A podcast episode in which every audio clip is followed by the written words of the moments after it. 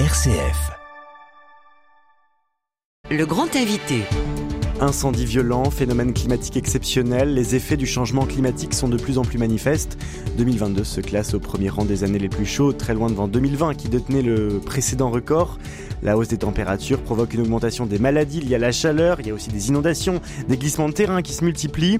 Devant ce tableau peu réjouissant, presque apocalyptique, une inquiétude peut nous envahir. Comment garder l'espérance Devant l'inaction, comment garder la force d'agir? On en parle ce matin avec vous, Dorothée Moisan. Bonjour. Bonjour. Vous êtes euh, journaliste spécialisée dans les questions climatiques et environnementales. Il y a sept ans, vous avez eu une prise de conscience forte des enjeux climatiques et vous publiez aujourd'hui Les éco-optimistes dans la collection euh, Seuil Reporter. Dorothée Moisan, euh, pourquoi vous avez eu besoin d'écrire ce livre Au moment de l'écrire, vous étiez trop déprimé par la situation du monde? En fait, c'était euh, ça, c'est un petit peu des choses qui s'accumulent. Hein, ce que vous disiez, il y a des petites touches et des fois des, grosses mauvaises nouvelles. Et moi, j'ai eu en fait deux, petits déclencheurs. Déjà, il y a sept ans, euh, effectivement, j'avais tout simplement chacun son petit déclic. J'avais, un, j'ai été acheté dans un kiosque un, un numéro d'un magazine de consommateurs qui s'appelait Entretenir sa maison au naturel. On se dit c'est pas méchant, hein, ça, ça va pas me faire de Mhm. mal. Sauf que c'est là que vous réalisez que finalement, c'est vous qui avez des produits dans votre maison qui sont toxiques et que quand vous pensez la nettoyer, vous êtes en train de la polluer. Les produits ménagers qui sont souvent... Exactement. Et là, bah, première prise de conscience, je me suis dit que l'homme, finalement, produisait les éléments qui eux-mêmes détruisaient la planète. Donc là, je me suis senti un petit peu mal et puis j'ai déroulé la plotte. Puis j'ai compris. De là, je suis passée euh, aux, aux produits, aux cosmétiques, à l'alimentation et finalement au climat. Donc premier petit éveil. Et puis la chute, ça a été quand j'ai repris mes études il y a, il y a, il y a cinq ans et j'ai fait un master 2 sur le changement climatique. Là, j'ai un peu compris ma douleur. Hein. Euh, j'ai compris le- l'ampleur du désastre. Et puis Vous êtes devenue éco-anxieuse? Alors ouais, j'ai- alors on se disait pas trop encore à ce moment-là encore éco-anxieux, mais oui, il y a eu, en tout cas, il y Peut-être avait une peut, angoisse. on peut définir ce mot parce que peut-être que certains de nos auditeurs ne connaissent pas très bien ce que c'est. C'est quoi l'éco-anxiété? Bah, l'éco-anxiété, c'est le fait finalement de ressentir ce que vous disiez, cette détresse face à l'état du monde, au dérèglement climatique, mais pas que, hein, parce qu'on a aussi l'effondrement de la biodiversité, les pollutions, etc. Donc se sentir euh, finalement désemparé, impuissant par rapport, euh, par rapport à la situation actuelle, par rapport à ce qu'on a perdu. Euh, déjà aujourd'hui et par rapport au monde qui s'annonce qui est quand même relativement incertain et on sait qu'effectivement euh, que la situation va se dégrader pendant encore de nombreuses années. Mais c'est vrai qu'au travers des lignes d'éco-optimistes dont on parlera dans un instant, mais on sent votre éco-anxiété aussi. Comment, comment vous, vous l'avez dépassée? C'est c'est aussi pour ça que vous avez écrit ce livre. Devant cette éco-anxiété, vous avez dit il faut que je fasse quelque chose. Moi, j'ai eu besoin d'une thérapie personnelle. Mon dernier bouquin s'appelait Les plastiqueurs. C'était sur l'industrie plastique, la pollution plastique. Un petit peu anxiogène, ça aussi. Et donc, à un moment, euh, moi, j'arrivais à un niveau d'anxiété qui était quand même assez élevé. J'avais deux choix. Donc, soit je continuais comme ça, quand on est journaliste environnement, euh, euh, pendant 20 ans à écrire sur ces questions-là et, et à plonger, euh, à plonger du nez, et à vraiment pas réussir à, à plus réussir à sourire. Ou tout simplement, j'avais une thérapie. Ma thérapie, ça a été ça. Ça a été d'aller voir des gens qui, eux, avaient réussi qui eux, ils savaient les mêmes choses que moi. Ils étaient aussi conscients de la crise écologique. Ils savaient qu'on allait dans le mur. Sauf que ces personnes-là, elles, elles avaient réussi à garder le sourire, à garder la pêche. Et je me suis dit, mais ces gens-là, il faut absolument que j'aille les voir pour euh, comprendre un petit peu leur fabuleuse recette de survie. Et ces personnes-là, vous leur avez donné un nom, les éco-optimistes. Alors c'est un néologisme. C'est quoi cet éco-optimiste? Alors moi j'ai défini comme ça, hein, c'est chacun, je l'ai créé donc j'ai j'ai la chance de pouvoir créer la définition. Euh, donc c'est ces personnes qui sont conscientes de la crise écologique, mais qui arrivent à dépasser, qui ont, qui sont parvenus à dépasser leur éco-anxiété et à aller de l'avant, tout en gardant le sourire face à un avenir incertain, on l'a compris, mais néanmoins lieu de tous les possibles. Ça veut dire que eux, ils croient qu'une autre société est possible, et ils font tout ce qu'ils peuvent pour la faire advenir. Et leur force, elle est quand même principalement là-dedans. Ils sont euh, ingénieurs, élus, scientifiques, humoristes, et vous dressez le portrait de ces femmes et ces hommes qui sont acteurs du changement. Euh, Est-ce que c'est aussi un changement d'état d'esprit qui va avec? C'est- une forme de, de vision du monde qu'ils ont? Il y a ça, alors eux, ils n'ont pas systématiquement euh, changé d'esprit, euh, d'état d'esprit. Il y a euh, ce qu'on peut appeler quelque part des repentis, des personnes qui étaient finalement Mm. aussi dans la grande consommation, ou dans le, le, le peu de conscience de tout ça, et puis des personnes qui sont nées déjà dans une famille écolo et qui ont compris tout ça. Moi, je suis pas allée vers des acteurs du changement quand j'y suis allée. Je suis vraiment allée vers des gens dont je sentais qu'ils avaient cette énergie. Et c'est après coup que je me suis dit, mais une des recettes, et finalement la plus simple et la plus évidente, c'est l'action. Mes éco-optimistes à moi, en fait, ils sont éco-actifs. C'était pas ce que j'allais chercher, mais il se trouve que c'est ce que j'ai trouvé. Il y a deux points les plus importants finalement, c'est l'action. Agir rend heureux, hein. il n'y a rien de révolutionnaire là-dedans, mais de le voir et de le constater, ça fait quand même du bien. Et qu'au contraire, ne rien faire, rester à déprimer dans son canapé, va rendre anxieux. Donc ça, c'est un- une solution finalement toute simple. Et puis, le point commun aussi de, de tous ces éco-optimistes, c'est le lien. Ils sont vraiment tous dans le lien. Ils agissent ensemble, dans le collectif. Et, et ce que, ce que j'avais déjà un petit peu perçu en faisant mes études sur le changement climatique et qui est réapparu là, c'est la force et le plaisir, la joie que j'ai eu à retrouver, à rejoindre ce que j'appelle la folle communauté des gens aux yeux ouverts. Donc des gens aux yeux ouverts, c'est ceux qui aux yeux ouverts sur le changement climatique, sur le changement climatique ou l'extinction des espèces, donc ils savent ce qui se passe. Mais c'est une folle communauté, ça veut dire qu'ils sont ensemble et qu'avec eux on se marre. Il y a un peu de folie. Il y a un peu de folie et c'est pas pour ça qu'on n'agit pas et qu'on n'est pas en train d'essayer de rendre le monde meilleur. Mais c'est pas pour ça que c'est pas en déprimant qu'on va aider à grand chose. Vous disiez les yeux ouverts, il y a quelque chose de l'ordre de l'éveil?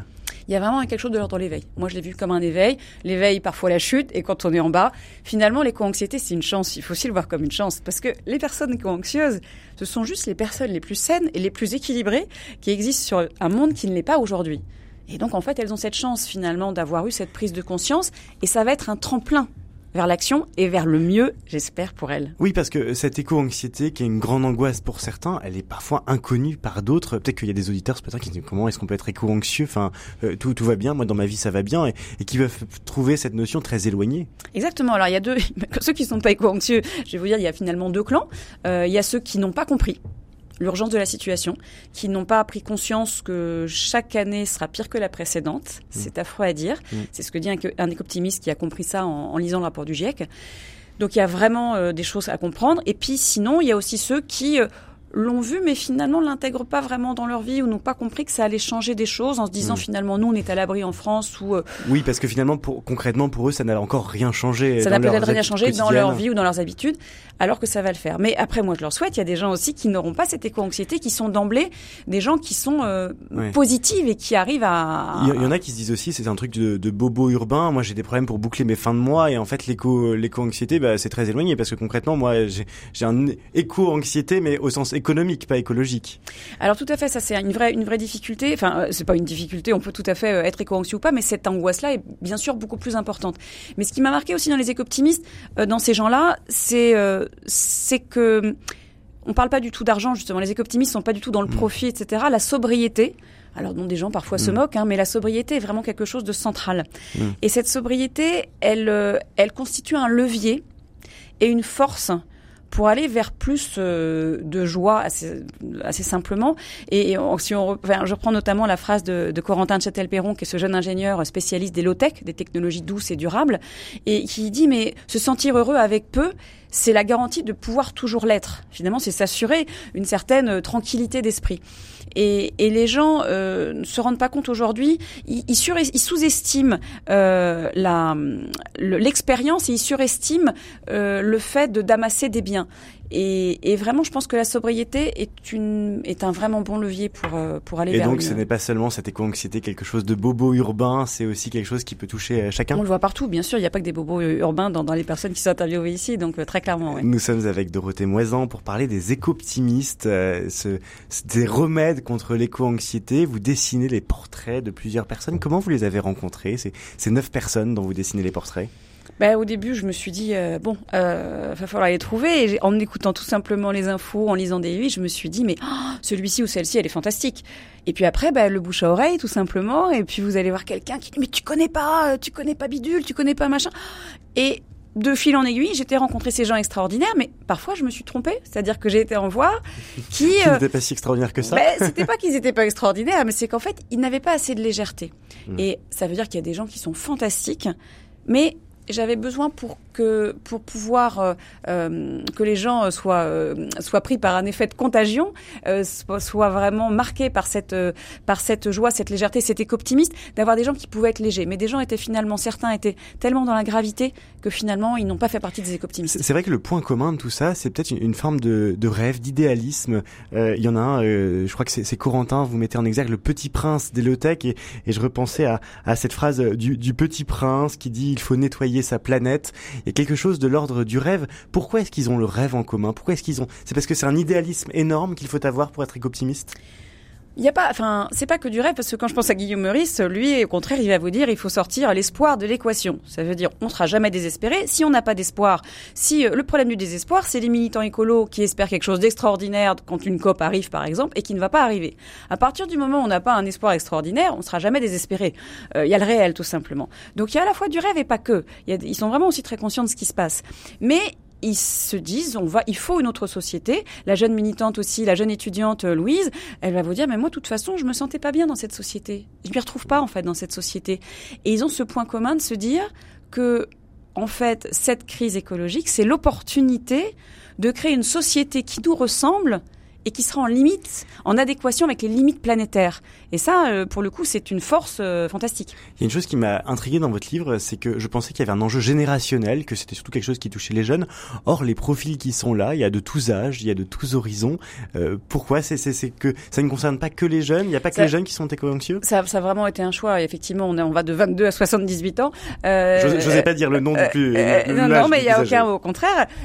Et, et, bien sûr que c'est à tout âge. Et, et je, cette éco-anxiété, elle, elle, est chez les jeunes, mais bien sûr qu'elle est. Les, les, la plupart des personnes qui ont des enfants, ils se disent quand ils réalisent qu'ils n'ont pas agi assez, qu'ils ont contribué à euh, finalement à, à, à noircir l'avenir de leurs enfants, ils sont bien sûr éco-anxieux. Donc justement, la richesse de, enfin, de ce livre, je sais pas, mais en tout cas la force de ces portraits, c'est que chacun va entendre sa petite musique, va retrouver la personne qui va lui parler le plus. Je sais que dans mmh. ces portraits-là, il y a des gens qui me disent oh là là, cette personne elle est extraordinaire. Mmh. Ah non, moi j'ai préféré truc.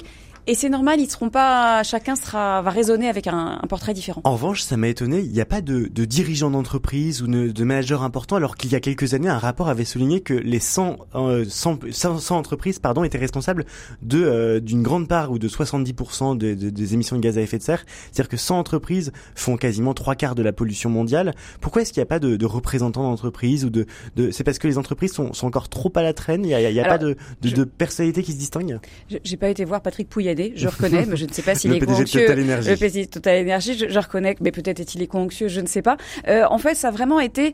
Je, je pouvais pas sur sur. Un, je voulais que le, livre soit petit, se lit mmh. facilement, que les gens vraiment aient cette énergie qui ressorte. Et il y a bien sûr des entrepreneurs qui euh, qui ont cette énergie. Et mais à un moment, il a fallu choisir dans ses portraits. Et il n'y a pas de, il y a pas de grand entrepreneur dans ce, dans ce livre. Bien sûr qu'il y a des éco-optimistes aussi dans ces, euh, dans ces profils.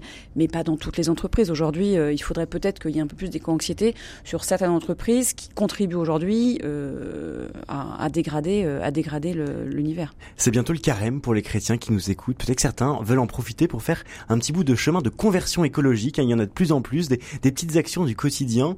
vous qui, qui, qui, qui êtes investis depuis des années. Est-ce que vous auriez un, conseil ou une petite action qu'on peut faire que vous pouvez nous donner comme, comme voilà, comme petite pierre pour le, pour le carême qui s'annonce? Alors, je sais pas parce qu'il y a tellement de, de petits gestes. Euh, déjà, encore une fois, les petits gestes n'ont qu'une partie. Mais si on en prenait, je pense qu'en plus, il y en a carême. Manger moins de viande, c'est évidemment quelque chose d'extrêmement important. Ça a un impact important. Euh, je pense que ça. Et puis, euh, réfléchir un petit peu à sa mobilité euh, avant de prendre sa voiture seule ou autre. Est-ce que je peux pas le faire à vélo ou à pied? Des choses aussi simples que ça.